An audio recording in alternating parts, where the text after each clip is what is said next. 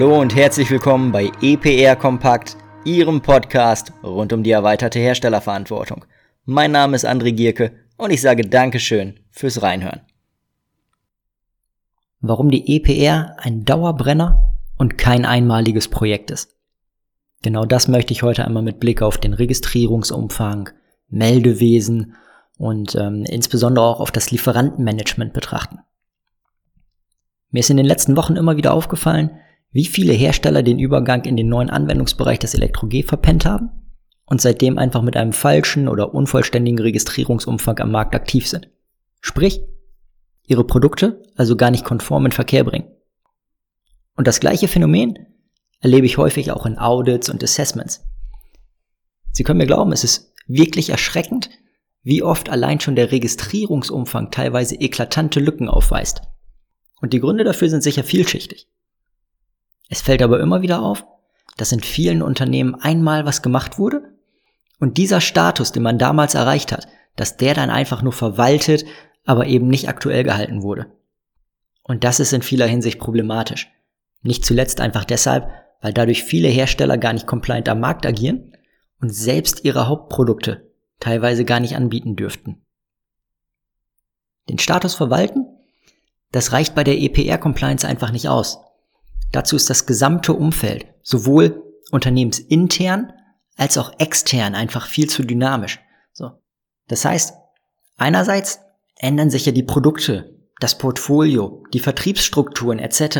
Also das sind alles interne Faktoren. Und auf der anderen Seite unterliegen auch die rechtlichen Anforderungen einem stetigen Wandel, so dass man da auch einfach up to date bleiben muss, um zu sehen, welche Anforderungen jederzeit zu berücksichtigen sind. Aber wir schauen heute mal auf die interne Seite. Und dabei insbesondere auf den Registrierungsumfang. Und da fangen wir einfach mal mit den Eigenmarken an. Wann haben Sie denn das letzte Mal den Registrierungsumfang überprüft? Vor oder nach dem Wechsel in die neuen Gerätearten? Stimmt die Registrierung mit Ihrem Portfolio überein oder fehlt etwas? Haben Sie potenziell auch passive Geräte berücksichtigt? Es gewährleistet, dass neue Produkte in ihr Reporting integriert werden, also in den Meldeprozess?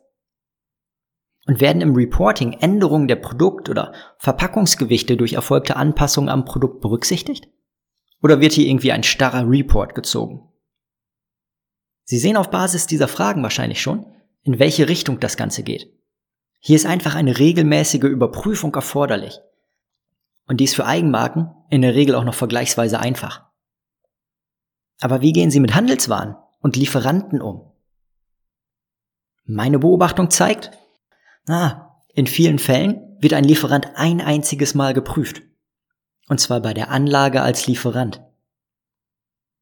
Hier wird dann teilweise auch gecheckt, ob registrierte Produkte bezogen werden oder eben nicht. Und der ein oder andere hinterlegt da beispielsweise auch die Registrierungsnummer im System. Aber wie geht's dann weiter? In vielen Fällen, ganz ehrlich, mehr oder weniger gar nicht. Das heißt, der Lieferant wird freigegeben und somit besteht grünes Licht von ihm Produkte zu beziehen. Und das, was initial einmal festgestellt wurde, das wird dann als gegeben betrachtet. Aber wie stellen Sie dann sicher, dass für ein weiteres Produkt, vielleicht einer anderen Marke oder in einer anderen Geräteart, die Verpflichtungen ebenfalls erfüllt wurden? Genau, im Zweifel gar nicht.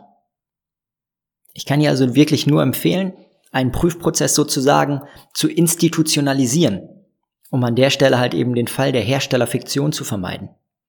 Und ebenso sollten Sie zwischendurch überprüfen, ob die Angaben alle noch korrekt sind. Schließlich kann es auch einfach sein, dass ein Hersteller zwischenzeitlich nicht mehr oder nicht mehr mit dem gleichen Umfang am Markt registriert ist. Und genauso sollten Sie regelmäßig mit Ihren Lieferanten sprechen, um auch Veränderungen berücksichtigen zu können. Genau wie bei Ihnen ändern sich auch beim Lieferanten das Produkt oder die Verpackung und wiegen vielleicht auf einmal weniger.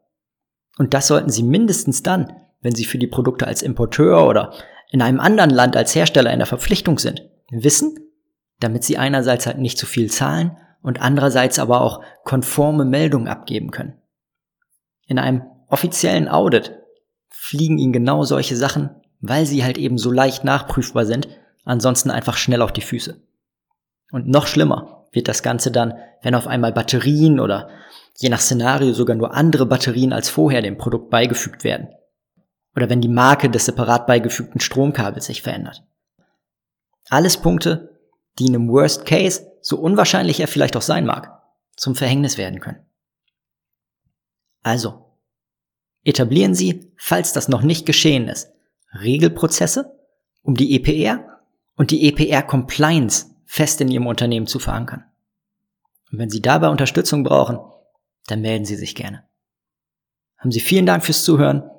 Mein Name ist André Gierke und ich würde mich freuen, wenn ich Sie auch das nächste Mal wieder begrüßen darf, wenn es heißt EPR Kompakt.